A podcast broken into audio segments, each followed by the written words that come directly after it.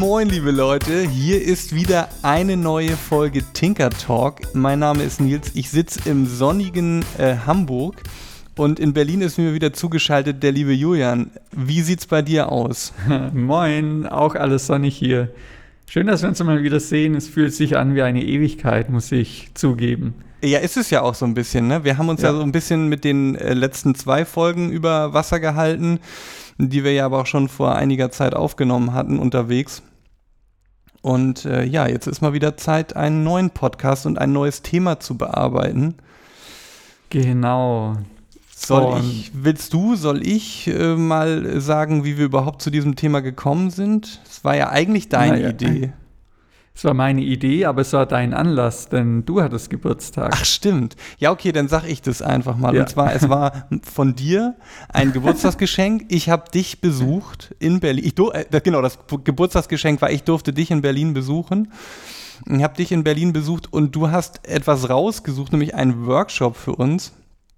Und der hieß AI for Artists, also äh, Artificial Intelligence für Künstler äh, das war jetzt komisch, also künstliche Intelligenz für Künstler, könnte man das so vielleicht direkt übersetzen. Und das hat stattgefunden im Rahmen äh, einer Ausstellung, die hieß Under the Viral Shadow. Und das hat stattgefunden äh, im Art Laboratory Berlin, wenn ich das genau. alles so richtig äh, wiedergebe. Und zwar, ähm, was war das jetzt eigentlich für ein Workshop? Das war ein Workshop von einem Künstler, der heißt Gene Kogan. Er ist Amerikaner und wohnt aber, glaube ich, jetzt in Berlin weiterhin, oder? Ja, ich glaube, bin mir nicht ganz sicher. Aber er machte ja. jedenfalls den Eindruck, als würde er in Berlin äh, wohnen, zumindest zeitweise. Und ja, dieser Gene Kogan hat sich damit auseinandergesetzt, wie man, also in, in ganz vielen Facetten, wie man mit Hilfe von künstlicher Intelligenz in der Lage ist, Bilder zu generieren. Das ist ja so mal der, der gröbere Kontext. Und im Konkreten war dieser Workshop äh, eigentlich unter dem, ja, unter dem Thema, wie kann man aus Texten Bilder generieren mithilfe von künstlicher Intelligenz. Genau, das geht ja so seit ein paar Jahren schon. So Google hat mit Deep Dream da ziemlich für Furore gesorgt, damals als so die ersten künstlichen Intelligenzen oder neuronale Netze Bilder erzeugt haben. Mhm. Und der Gene Kogan machte oder hat gesagt, dass seit 2015 war das, glaube ich, also seit einigen Jahren auch schon ähm, eigentlich immer so am Ball ist und State-of-the-Art Netzwerke, neuronale Netzwerke, künstliche Intelligenzen anschaut und schaut, wie man mit denen arbeiten kann in einem künstlerischen Kontext. Mhm. Das heißt, er kannte sich da ziemlich aus und hat uns eigentlich so ein Tool gezeigt, mit dem man relativ schnell und auch unkompliziert als Künstlerin ähm, ja, solche neuronalen Netzwerke ausprobieren kann, solche sogenannten GANs. Äh, bevor wir jetzt aber ganz konkret äh, zu dem Thema GANs kommen, können wir vielleicht sogar ähm, äh, nochmal den Bogen auch ein bisschen machen. Ich wollte den eigentlich ganz gerne aus dem Grund machen, weil du ja auch mhm. dadurch so ein bisschen involviert bist, nämlich okay. den, den Bogen über die Geschichte so der Generative, der sogenannten Generative Art im Allgemeinen. Denn also der Workshop war jetzt nicht nur Hands-on-Workshop, also wir sind jetzt nicht sofort, äh, haben uns nicht sofort an die Rechner gesetzt und angefangen zu programmieren, sondern ähm, der Gene hat halt auch angefangen, so ein bisschen die Geschichte zu den aktuellen Algorithmen zu finden. Und äh, ja, so die ersten Dinge, die da auch äh, passiert sind, sind ja im Grunde genommen sowas, wie ihr halt bei Tinker Tank auch gemacht habt, nämlich sowas wie Malroboter. Ne? Also das mhm. heißt, sowas ist ja im Grunde genommen auch unter diesem Thema äh, subsumierbar, nämlich wie kann man mit Hilfe von Maschinen Kunst generieren. So, das fand ich eigentlich auch so ganz ganz lustig, wie das ja die Genese von so ja im, im Grunde genommen mechanischen Dingen über Roboter, die dann eben auch über Elektronik gesteuert wurden, dann später zu so Dingen wie AI gestützten Algorithmen, die dann Bilder generieren. Genau, also auch die Fräse, über die wir das letzte Mal gesprochen haben, wäre ja prädestiniert dafür. Und das Schöne, was Gene ja auch zu Beginn sagte, ist, dass also das Buzzword AI, das seit ein paar Jahren überall rauf und runter gedüdelt wird, ähm, was künstliche Intelligenz ist und was nicht, ist einfach sehr vom Zeitgeist abhängig. Also Algorithmen, die in den 80ern, 90ern als künstliche Intelligenz beschrieben wurden, da würde heute niemand mehr von Intelligenz sprechen. Das sind einfach ganz klar mathematische Funktionen. Und ähm, was ja, sie auch immer noch sind. Wir, ja. Was sie immer noch sind, genau. Deshalb, wenn irgendwie manche anfangen zu diskutieren, ob ein äh, Computer, ob eine Maschine irgendwie künstlerisch tätig ist oder so, da stellt es mir ja immer so die Nackenhaare hoch. Dann, also ein Computer würde nie von sich selber aus auf die Idee kommen, ein Bild zu malen oder mhm. so. Also es ist ja immer der, Men der, Mensch dahinter, der dem Computer diesen, in Anführungszeichen, Willen äh, aufdrängt. Um sind ja im, Grunde, im Grunde genommen sind es ja genau auch zwei Einfallstore, wo der Mensch äh, sozusagen reinkommt. Zum einen ja da kommen wir dann ja, ist ja vielleicht auch so der Bogen dann, wie funktionieren eben so äh, neuronale Netzwerke. Zum einen, irgendwie, welche Daten werden genommen, um so Netzwerke zu trainieren. Ne? Und das sind ja im Zweifel halt auch Dinge, die der Mensch irgendwann erschaffen hat, ob es nun Bilder oder Sprache oder was auch immer ist. Und das Zweite, äh, der Mensch ist derjenige, der eben auch die Algorithmen programmiert, also dem, dem Rechner am Ende sagt, was er mit diesen Daten dann machen soll. Also ja, deswegen gebe ich dir recht, es ist, es ist äh, wahrscheinlich schwer zu sagen, äh, der Rechner ist der Künstler.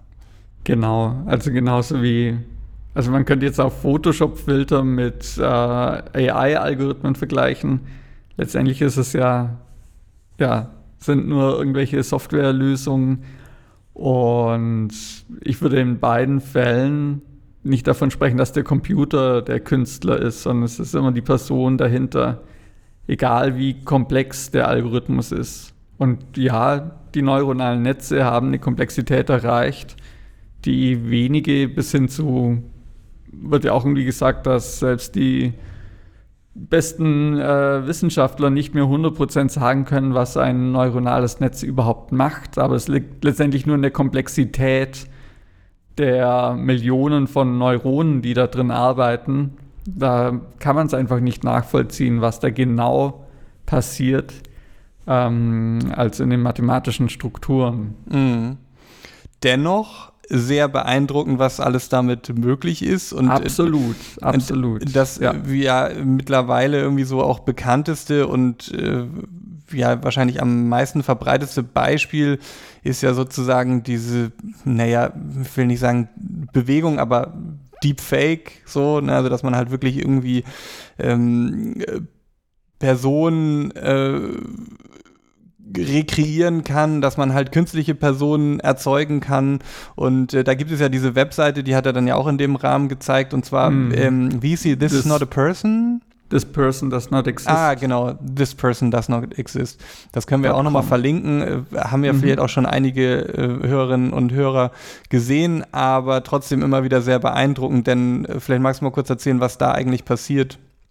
Ja, also jedes Mal, wenn man die Website besucht, bekommt man ein Foto von einer Person gezeigt. Und der Clou ist eben, dass es diese Person nicht gibt, sondern dass das äh, Gun im Hintergrund ähm, einfach dieses Bild gerendert, generiert hat.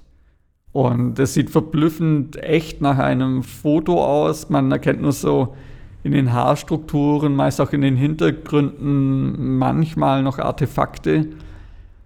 Ähm, ich weiß nicht, seit wie vielen Jahren die Website online ist, seit zwei oder drei Jahren mit Sicherheit. Damals ist man noch auf viel mehr Artefakte gestoßen, wo man eindeutig erkennen konnte, dass äh, ist absolut kein Mensch. Ähm, mittlerweile ist das wirklich schwierig, die, ja, die Realität in Frage zu stellen. Genau, und da hast du jetzt ja eben auch schon äh, das Stichwort GAN genannt. Also das äh, ist ja die Abkürzung für Generative Adversarial Network, also eine Klasse von ähm, neuronalen Netzwerken mhm. Magst du vielleicht tatsächlich einfach mal anhand von diesem äh, Beispiel, was wir eben gerade mit den Porträtbildern erzählt haben, wie das so ungefähr funktioniert, so ein Gun? Genau, als ein Gun, ähm, in dem Namen Gun Generative Adversarial Network steht schon drin dieses zweite Wort Adversarial. Ähm, heißt ja bekämpfen, sich gegenseitig bekriegen oder ja, wie ist denn die richtige Übersetzung? Also es handelt sich dabei immer um zwei neuronale Netzwerke. Mhm. Ähm, das eine Netzwerk, das kreiert in diesem Algorithmus immer ein Bild und das zweite Netzwerk, das äh, trainiert ist mit Tausenden, Hunderttausenden, Millionen von Fotos, vergleicht dieses Bild mit dem, was es weiß und sagt so, nö, das sieht nicht gut aus. Woraufhin das erste Netzwerk wiederum das Bild verändert, so lange, bis das zweite Netzwerk zufrieden ist damit. Und erst dann kommt das Produkt heraus, also das fertige Bild. Das heißt, man hat zwei Netzwerke, die sich gegeneinander abgleichen und gemeinsam an diesem, ja, an diesem Foto, an diesem Bild arbeiten, so lange, bis das trainierte Netzwerk damit zufrieden ist. Genau, das ist aber sozusagen, wenn ich das richtig verstanden habe, eben die Trainingsphase des Ganzen, richtig? Ist das noch die Trainingsphase des Ganzen? Ich denke schon, oder? Um sozusagen das, äh, die, die Art von Netzwerk zu trainieren. Also ich, ich habe das jedenfalls so verstanden, also dass, also die Grundlage von diesem, von, um ein, ein äh, Gun zu trainieren, ist ja ein Riesendatensatz, wie du schon gesagt hast. Das heißt also, genau. du nimmst jetzt zum Beispiel scrapest dich durch eine Google-Datenbank mit Porträts. Irgendwie mhm. sowas in die Richtung. Kann man ja irgendwie zum Beispiel jetzt sortieren nach Porträts und fütterst eine Million Bilder da rein. Und ähm, dann lässt du eben ähm, diesen, äh, diesen Trainingsalgorithmus laufen, der eben so funktioniert, wie du es äh, erläutert hast. Und dann hat sich ja im Grunde genommen sowas wie eine Netzwerkstruktur, also in Anführungsstrichen das Gehirn dieses Algorithmus gebildet.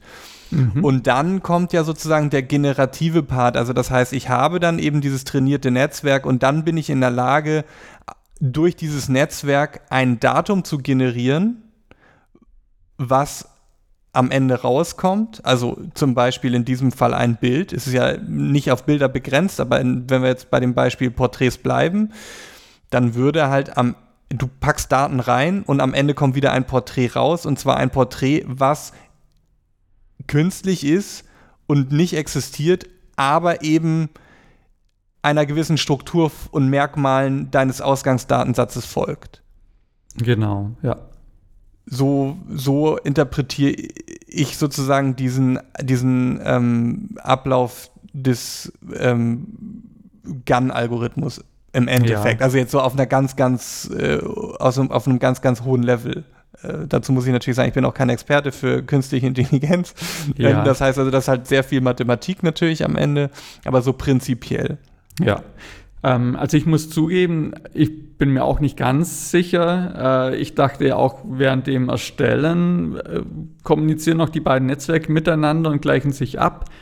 Und gleichzeitig, worin ich mir sicher bin, ist, dass es unterschiedliche Lösungen für GANs gibt. Wahrscheinlich manche GANs machen das so, wie es du beschrieben hast, dass die einmal trainiert werden und dann spucken sie die Bilder aus und andere trainieren sich wahrscheinlich ständig weiter, auch während dem Generieren.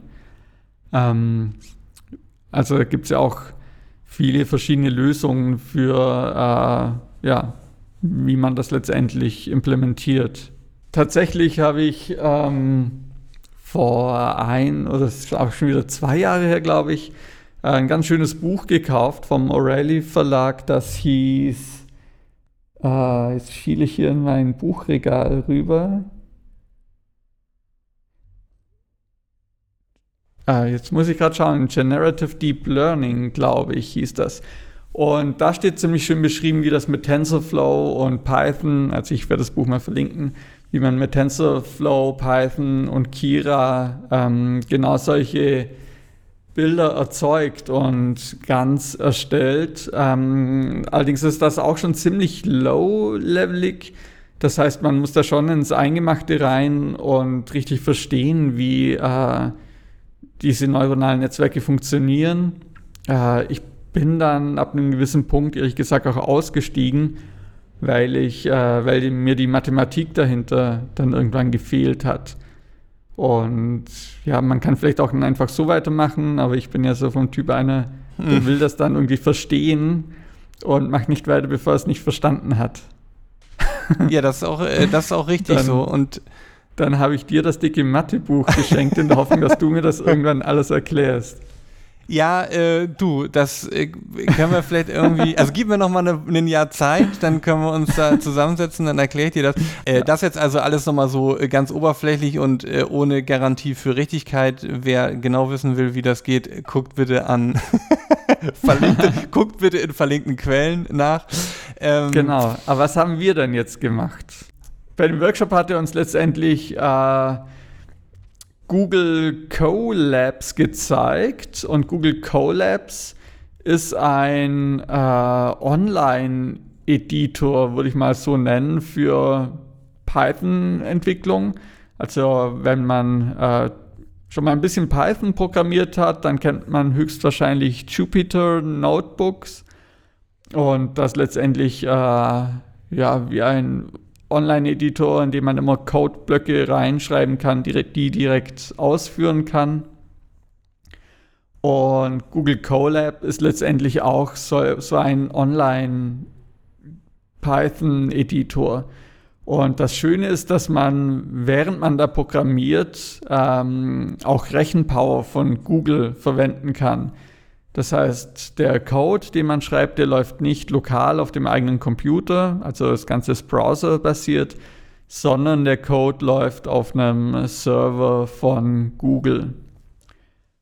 Und man kann Notebooks, die man da programmiert, kann man auch sharen mit anderen oder public machen. Und der Gene äh, hat uns dann ein ähm, ein solches Colab Notebook gezeigt. Und jetzt schaue ich gerade, wer das entwickelt hat.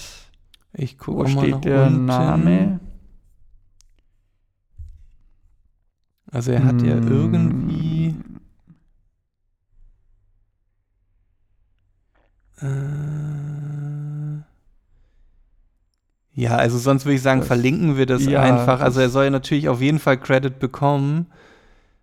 Ähm, hier steht ja, feel free to send correspondence to Edward Noun on Twitter. Äh, das ist sicherlich irgendwie dieser Mensch. Aber wie sein richtiger Name ist, äh, kann ich nicht genau sehen. Genau ja, wir werden es verlinken und ihn benennen, wenn er oder sie überhaupt genannt werden möchte mit dem richtigen Namen. Ähm, es ist auf jeden Fall für nicht kommerzielle Zwecke, steht hier auch, lese ich gerade.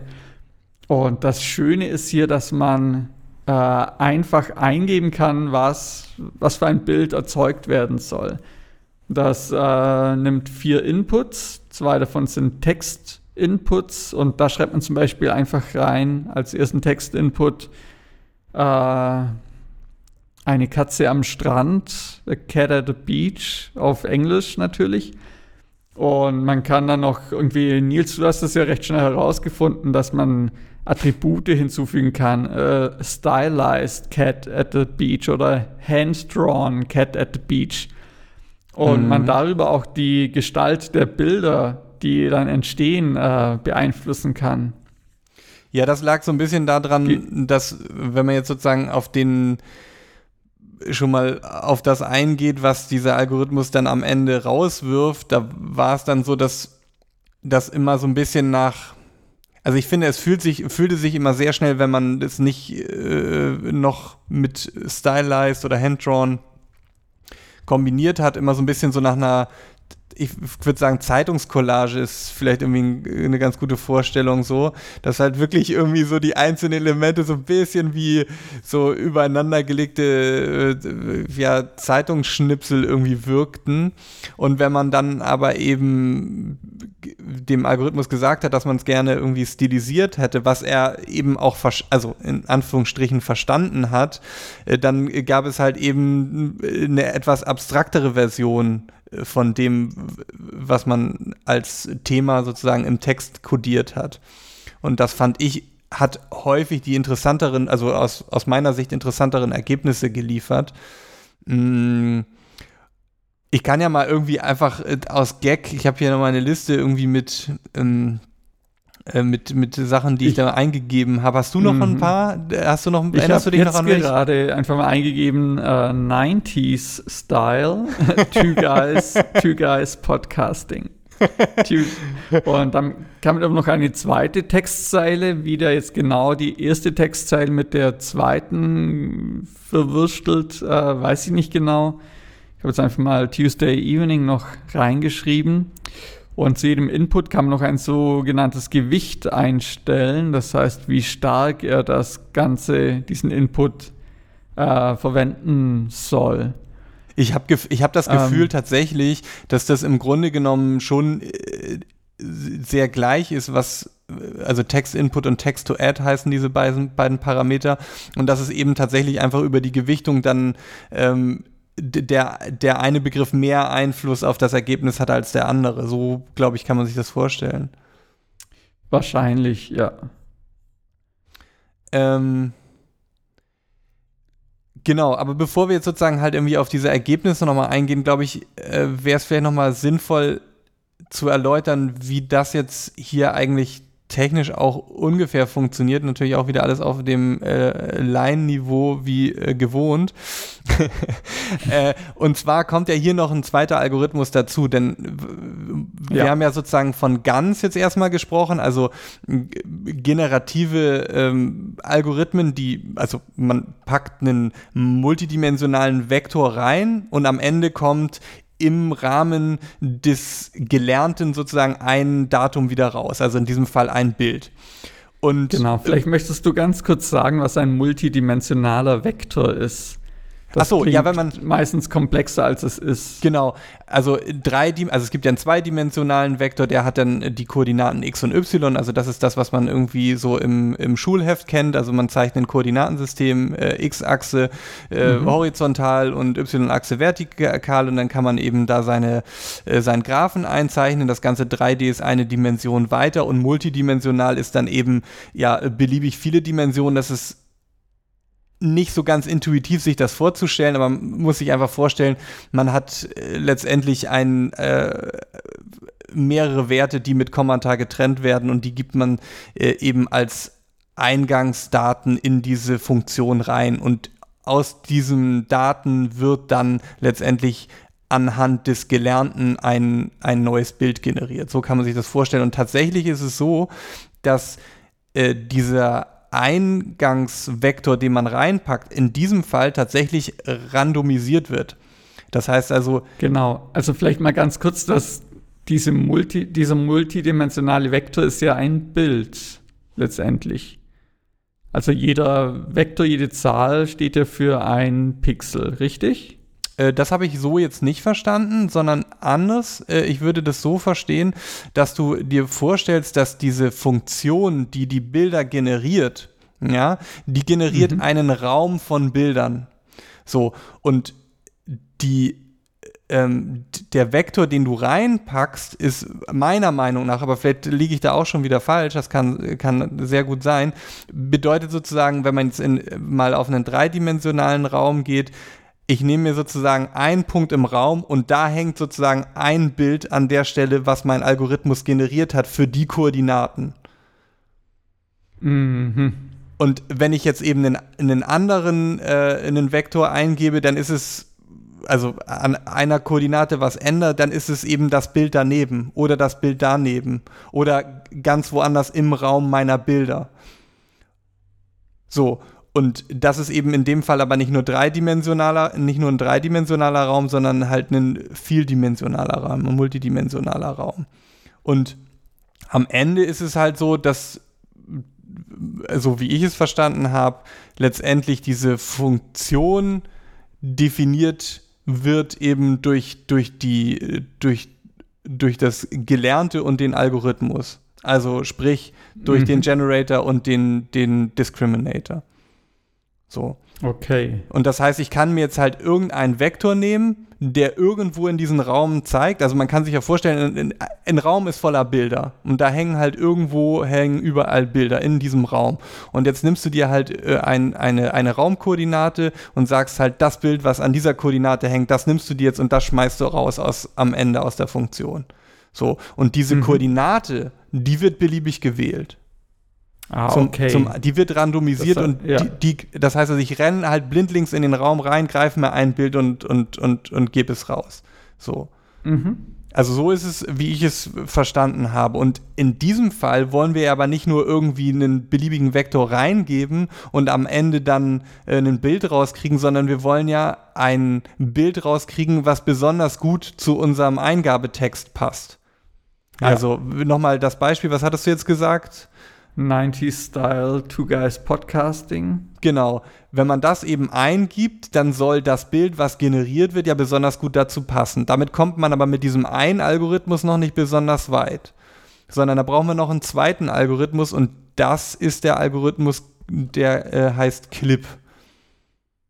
Genau, von OpenAI ist der, ne? Genau, der ist von OpenAI. Und letztendlich, was die gemacht haben, da habe ich mich äh, ehrlich gesagt, während des, äh, während wir da saßen und ich da gegoogelt habe, was der Clip-Algorithmus eigentlich macht, habe ich mich tatsächlich ein bisschen verlesen. Denn eigentlich ähm, ist ja sozusagen, kann man sich ja vorstellen, wenn man sowas künstlich generieren will, so eine, einen Algorithmus, der in der Lage ist zu sagen, ähm, ich habe ja, gib mir ein Bild rein und sag mir, ob der zu meinem ähm, äh, Text, den ich auch eingebe, besonders gut passt. Kann man sich ja vorstellen, dass man, also wie soll das funktionieren? Nimmst du dir halt irgendwelche Bilder und dann schreibt man dazu, was man da sieht. Ja, also so wurde mhm. das ursprünglich mal gemacht. Also es gibt halt Datenbanken, die so anno händisch annotiert wurden. Ähm, die haben es aber anders gemacht, sondern die haben das Internet durch, durchgescraped und tatsächlich nach äh, Bild-Text-Kombination gesucht. Man kann sich ja vorstellen, wenn du halt einen, äh, in einem Blog ein Bild hast und da hast du eine Bildunterschrift, dann hast du ja schon eine Zuordnung von Text zu Bild. Genau. Aber Sie haben auch sehr viele Bilder manuell zugeordnet, oder? Das dachte ich. Ich glaube aber tatsächlich, dass die das halt vollautomatisiert haben. Das muss man nochmal ah, genau okay. genau nachlesen. Mhm. Ich glaube, äh, äh, es ist die Stellen sozusagen in ihrer Beschreibung auf der Webseite, das war das, was ich zuerst gelesen habe, äh, andere ähm, Datenbanken und Algorithmen und Trainingssets gegenüber ihrem auf und sagen eben, Früher war es teuer, weil man wirklich hingehen musste und 25.000 Leute hinsetzen musste, die dann Bilder händisch annotieren. Warum soll man das machen, wenn man nicht die Daten eigentlich schon for free im Internet hat? Mhm. Ähm, so habe ich das verstanden, aber vielleicht ist das im Detail auch noch ein bisschen komplexer. Aber gehen wir jetzt einfach mal davon aus, dass sie in der Lage sind, diese, dieses Trainingsset ähm, automatisch zu generieren. Dann hat man jetzt einen Algorithmus mit einem Trainingsset, der in der Lage ist, zu einem beliebigen Bild, was man gefunden hat, zu sagen, wie gut das zu dem Text, den man ebenfalls eingibt, matcht. Genau. Und jetzt sag du mal, wie, kombini wie kombiniert man denn mhm. jetzt eigentlich diese beiden Algorithmen miteinander, dass man erstens künstliche Bilder generiert und am Ende eben noch sagen kann, passt das zu seinem Text? Naja, also der also genau weiß ich es jetzt auch nicht. Da hast du dich, glaube ich, tatsächlich mehr eingelesen.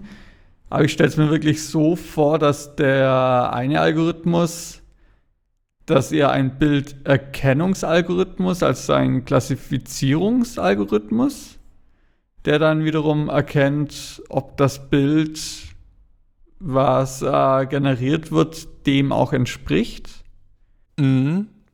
Ähm, ja, also ich glaube ja. tatsächlich, also so ähnlich funktioniert es halt, auch wie es im, mathematisch im Detail funktioniert, weiß ich auch nicht. Aber ich glaube tatsächlich, dass es so gemacht wird, dass am Ende nimmt man eben einen random Vektor, der in diesen Gun-Algorithmus reingesteckt wird. Dann kommt erstmal ein beliebiges Bild raus. Mhm. Dieses Bild nehme ich und vergleiche das eben über diesen Clip-Algorithmus, wie nah dran ist das an meinem Text-Input. Der gibt mir dann irgendwie sowas raus wie wahrscheinlich irgendwie 0,00 irgendwas Prozent, weil das halt einfach irgendwie so ein Rauschen ist. Genau, das ist ja das erste Bild, das man hier auch immer sieht, dass es wirklich nur ein ganz, ganz blurry Farbverlauf, würde ich fast sagen. Genau. Und dann wird irgendeine Optimierungsvariante genommen äh, oder ein, ein Optimierungsalgorithmus genommen. Ich glaube, das ist dann sowas wie Gradient Descent oder so. Das heißt, dass man einfach immer den Weg der größten Steigung nimmt. Also das heißt, jetzt mal ganz bildlich gesprochen, du nimmst, du nimmst dir halt irgendein Bild und dann probierst du einfach mal so ein bisschen rum, in welche Richtung von diesem Bild aus musst du gehen, um sozusagen halt den den, den, das beste Ergebnis zu kriegen und du gehst sozusagen sukzessive einfach immer weiter in diese Richtung, indem du halt ausprobierst, ist links besser, rechts besser, so ungefähr. Ja? Und dann mhm. ist das ein iterativer Prozess und du gehst halt einfach immer weiter, bis du dich der optimalen Lösung beliebig nahe genähert hast. So, das sieht man ja auch bei diesem Algorithmus, der wirft ja immer nach einer gewissen Zeit ein Ergebnis raus und dann macht er ja weiter. Ja, und, also, und der macht so lange weiter, bis man ihn stoppt, tatsächlich. Also der würde das ja bis Ultimo machen, ne? Ich denke schon, ich weiß nicht, ob da irgendwie in dem Algorithmus am Ende, also ich, wir haben, ich glaube, ich habe das längste, was ich habe laufen lassen, ist irgendwie so, dass er sechs, sieben Bilder mal rausgeworfen hat, was dann ja schon ja. teilweise 20 Minuten oder eine halbe Stunde oder so dann läuft. Ähm, hast du noch was Längeres gemacht? Also hast du das mal länger laufen lassen? Ähm, ich habe, glaube ich, tatsächlich mal so an die zehn Bilder durchgehen lassen. Ja. Ähm, und hier, genau, eins war neun Stück habe ich hiervon machen lassen. Und was, ähm, was würdest du sagen, äh, wie sich die dann noch verändern am Schluss? Äh, sieht man das dann noch oder? Ja, also man sieht hier schon, ich werde die auf jeden Fall auch in die Show Notes legen, man sieht schon noch deutliche Änderungen. Die größte Änderung ist aber schon auf jeden Fall vom ersten zum zweiten zum dritten. Da passiert noch viel. Danach sind es dann so, ja, ein bisschen unterschiedliche Styles eher noch. Mhm. Und manchmal ist es ja tatsächlich, also meine Erfahrung war sogar die, dass manchmal das erste oder zweite Bild dann irgendwie auch optisch für mich interessant ist. Ne? Also tatsächlich am interessantesten war, weil es, finde ich, dann immer ein bisschen verwaschener wurde und ein bisschen runder und ein bisschen, ja, weniger, äh, wie soll man sagen, edgy war als so das, der erste Versuch. Und äh, meistens war der doch immer ganz lustig, fand ich. So, also. Ja. Sag mal ein paar, Be lässt du es eigentlich gerade laufen? Äh, ich habe es versucht. Ich bekomme leider gerade wieder den Fehler, den ich am Anfang vom Workshop hatte, dass mir irgendwelche Permissions fehlen würden. Ja. Ähm, Ach, das können wir einfach später, das, dann lassen wir es einfach hinterher nochmal laufen. Das liegt vielleicht wieder im Browser, genau. oder? Kann das sein? War das nicht so, dass es irgendwie dann im. Ja, aber wieso am Browser oder? Naja, keine Ahnung. Probieren wir auf jeden Fall das einfach nochmal aus. Wir, ja. Aber sag nochmal ein paar lustige Sachen, die du da reingepackt hast. Genau, also ich habe ja das, ich, äh, das Bild, das ich neunmal habe brennen lassen, das war Artificial Intelligence Drawing, Drawing Itself, also ein, ein Selbstporträt habe ich es malen lassen. Stimmt. Und ja, das irgendwie, also es ist ein Gesicht in der Mitte, ist ganz klar eine gezeichnete, stilisiertes, äh, gezeichnet stilisiertes Bild. So ein bisschen kubistisch, würde ich sagen. Und dann sind aber auch so rote und blaue Linien, Netzwerkstrukturen drin, die so tatsächlich ein bisschen an Blutadern erinnern. Okay. Äh, oder an Netzwerkstrukturen. Und ganz am Anfang sind es irgendwie ganz klar so Netzwerke und je weiter es fortläuft, desto mehr sind es eigentlich Wellen, wie so im Meer. Ja, die müssen wir unbedingt posten, ne? Also ja, ja. Definitiv. Und dann habe ich einfach mal so Avocado with Mouth and Eyes. das war super, stimmt. Das ist eigentlich ziemlich geil geworden. Und Giant Cat in North Korea war auch ganz cool, weil er halt wirklich so, man sieht dem an, dass es irgendwie Nordkorea ist, diesem Bild. Und dann hat er diese riesengroße Katze, allerdings ohne Kopf da rein gerendert. Das ist irgendwie. Stimmt, das war richtig ja. absurd. Aber das waren ja tatsächlich und Sachen, die noch nicht so abstrakt waren, ne? Also die, also die Avocado und ähm, die Giant Cat, das, da hattest du ja auch noch keine äh, Modifikatoren, sag ich jetzt mal im Sinne von Stylized oder Hand-Drawn mit angegeben, oder? Ähm, nee, da noch nicht. Ich habe dieses Hand-Drawn, habe ich mal so äh, Menschen zeichnen lassen. Hier Hand-Drawn People Walking on Water. Dann hat er so Hand, also Strichmännchen gemacht. Das war ganz schön, die äh, auf dem Wasser laufen. Stimmt. Ja. Aber der, der, der ganz große Klassiker bei dir, muss man ja sagen, war folgendes. Und zwar ja, welcher ist dir in Erinnerung geblieben? Na, hier, äh, das Endzeit-Szenario.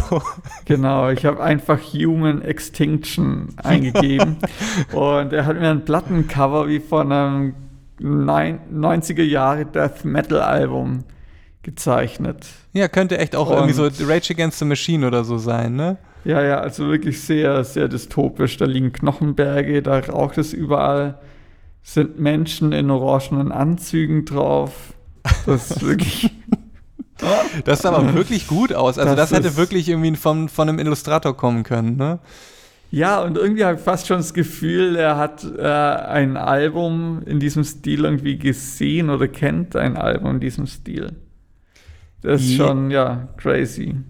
Ja, aber es kann ja fast eigentlich gar nicht sein, dass es halt so wirklich irgendwie was eins zu eins übernimmt, ne? Also so funktioniert der Algorithmus ja eigentlich nicht, wenn man, wenn man so mal genau drüber nachdenkt. Ähm, aber ja, ich habe auch irgendwie noch ein paar lustige Sachen. Ich habe irgendwie angefangen mit Funky Beaver Jumping on a Lollipop, also ein äh, äh, Funky Beaver, der auf einem Lolly rumhüpft. Das sah auch total wild aus, aber man hat tatsächlich den Biber und den Lolly irgendwie erkannt. Ähm, dann habe ich äh, angefangen, irgendwann äh, eben diese Modifikatoren mit einzubauen. Es, was war es? Ähm, du hast ja Stylized auf dazu genau. Genau, genau, genau. Stylized and Hatched Monster with Bananas as Teeth.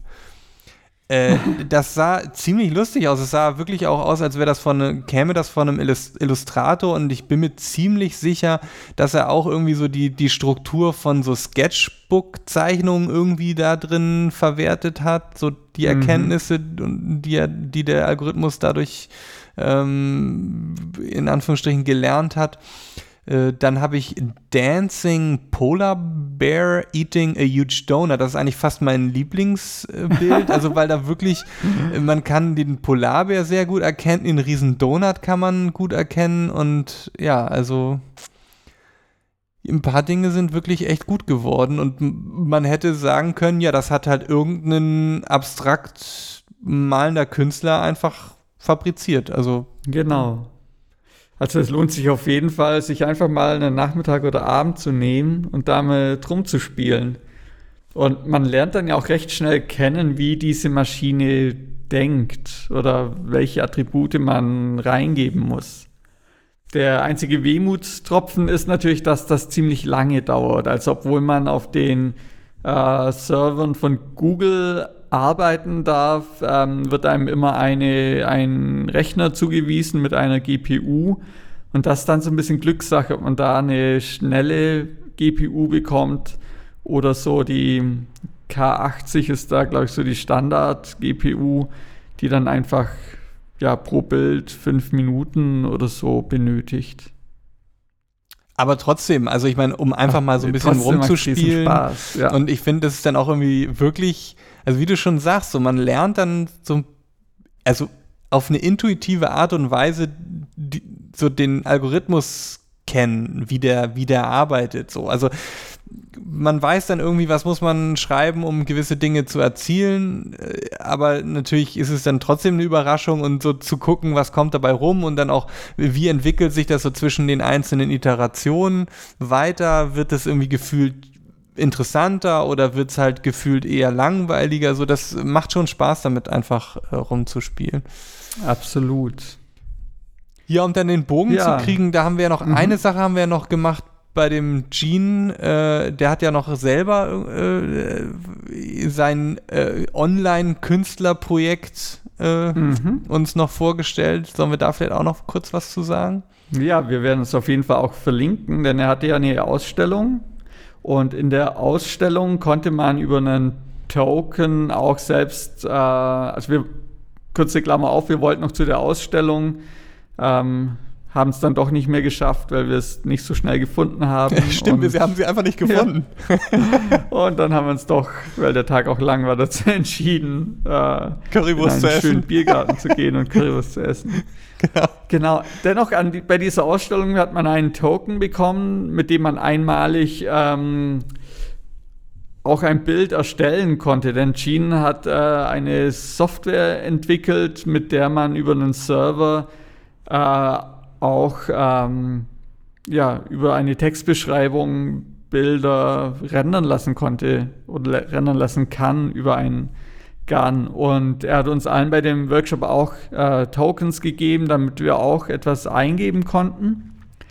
Und ja, diese Bilder sind auch ziemlich großartig geworden und da sieht man auch, dass sein äh, neuronales Netzwerk, das die Bilder generiert hat, nochmal um einiges ja, ausgefuchster war als das, mit dem wir jetzt rumgespielt haben. Also die Qualität der Bilder war ähm, deutlich besser. Und ja, es lag jetzt vermutlich einfach daran, dass er noch weitere Attribute äh, immer hinzugefügt hat, die das Bild natürlich ähm, ja, in eine bestimmte Richtung lenken. Vielleicht hat er sogar auch einen ganz anderen, äh, ganz anderen, ganz anderes Trainingsset verwendet. Das, da habe ich jetzt tatsächlich gar keinen Einblick. Das war jetzt mal so eine genau. Vermutung. Man kann ja zum Beispiel auch noch ähm, die Bild, also man kann ja auch in dem, in diesem äh, Colab Notebook auch noch einen Image Path angeben, was dann sozusagen eher so den Ausgangspunkt nochmal bestimmt. Mm, äh, damit kann man ja auch noch äh, andere ja, Ergebnisse erzielen, aber man hat ja so grundsätzlich das Gefühl, dass er das Ganze noch ein bisschen auch auf stilisiert getrimmt hat, ne? Also kann man eigentlich genau, sagen, das war so, das zog sich ja so durch, durch die Bank einfach durch alle Bilder durch, dass es eher stilisierter war als realistische Bilder.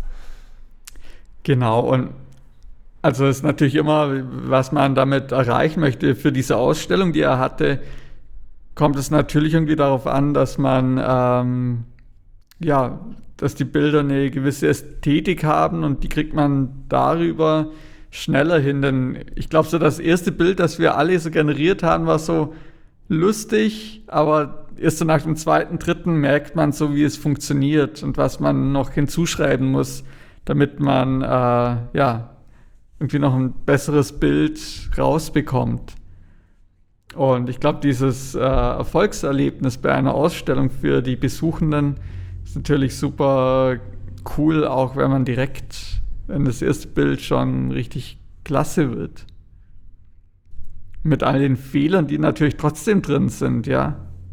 Absolut. Also, ähm, das verlinken wir auf jeden Fall alles nochmal und natürlich auch die Colab, das Colab Notebook und ansonsten die Webseiten zu Gene und dem Art Laboratory Berlin.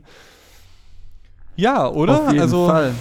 Ja, ich würde sagen, jetzt, liebe Zuhörerinnen und Zuhörer, ran an die Tasten und an den Laptop und selber ausprobieren, denn es macht riesen Spaß. Ganz genau. Und ja, es macht großen Spaß und man kann eine Menge dabei lernen. Ja, also, also ist die Frage, und inwieweit man da eintauchen möchte. Genau, Im Zweifel macht es auch nur Spaß. Feld. Genau. Also das ist auch völlig okay. Und wie ihr gehört habt, wir haben auch viel gelernt, aber viel auch noch nicht gelernt. und ja, in diesem Sinne vielleicht noch mal kurz ein Dankeschön an diesen tollen Workshop von Gene Kogan und, und allen Helfern Art, und Helferinnen. Allen Helferinnen vom Art Labo Laboratory Berlin. Es hat großen Spaß gemacht. Auf jeden Fall. Und ich würde sagen, Julian, damit machen wir jetzt hier den Deckel drauf. Es hat auch sehr viel Spaß mal wieder mit dir gemacht, hier äh, eine neue Folge aufzunehmen. Und äh, ja, dann würde ich sagen, sehen wir uns in, äh, ich sag mal, unregelmäßiger Regelmäßigkeit in genau einem Monat wieder. genau Schönen Abend dir. Äh, dir Bis auch. bald. Tschüss. Und allen Zuhörerinnen und Zuhörern natürlich auch. Bis dann. Ciao.